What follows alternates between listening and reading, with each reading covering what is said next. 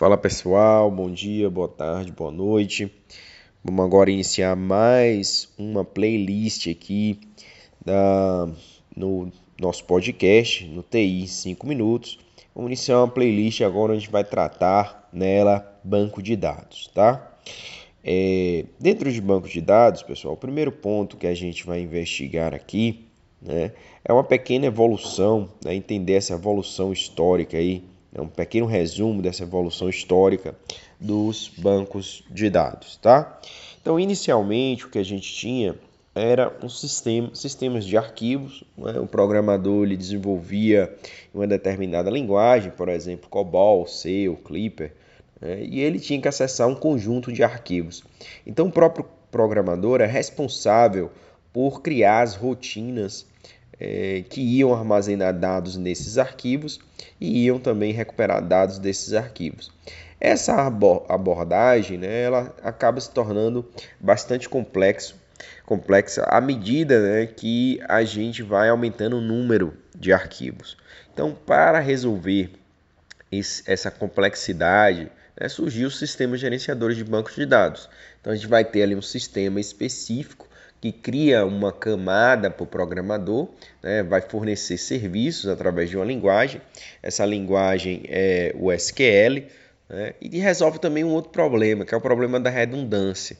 Então agora a gente tem os dados compartilhados. A gente não precisa ter dados, informações repetidas em diferentes arquivos sendo tratadas por diferentes programas. Então eu posso ter uma base de dados únicas única que diferentes aplicações, desenvolvidas inclusive em diferentes linguagens, podem acessar essa mesma base de, de dados comum né, por meio de um é, SGBD. Então o SGBD ele cria essa camada de abstração, né? ele passa a ser um provedor de serviços e esse serviço é acesso aos dados que estão na é, na base de dados. Então, esse foi, digamos assim, a evolução histórica e o que motivou a gente ter aí os sistemas de bancos de dados. Bem, os primeiros sistemas de bancos de dados, eles armazenavam né, a informação tipicamente necessária, é, digamos, para a maioria das aplicações nesse primeiro momento.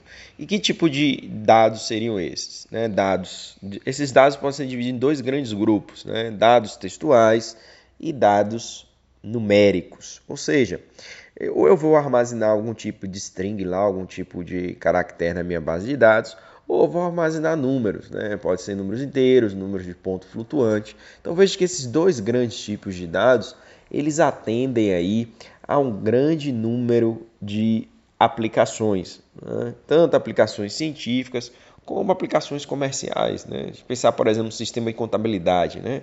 Eu preciso armazenar dados numéricos e algumas informações contábeis também, algumas informações textuais precisam ir para a minha base de dados. Mas a gente percebe que houve aí também uma evolução. Então, os tipos de dados que precisam ser armazenados hoje né, tem um, um, espectro muito vasto. Por exemplo, esse podcast ele vai gerar um arquivo WAVE ou um arquivo MP3, né?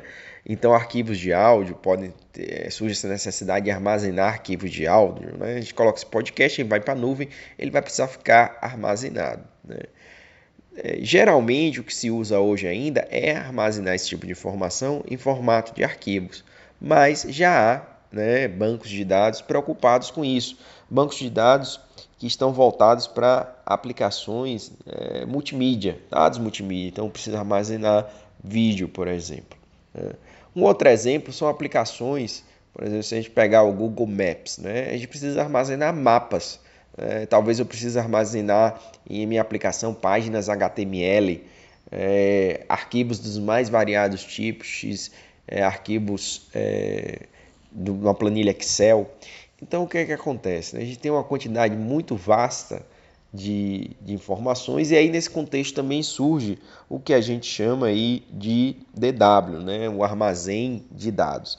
Então, é, a, a, os bancos de dados eles têm evoluído historicamente e hoje a gente está no que a gente poderia chamar de estado da arte. Com certeza é a parte que envolve aí né, o data science. Né? Então a gente está usando hoje um DW por exemplo, com ferramentas OLAP e também associada a algoritmos de mineração de dados. Tá?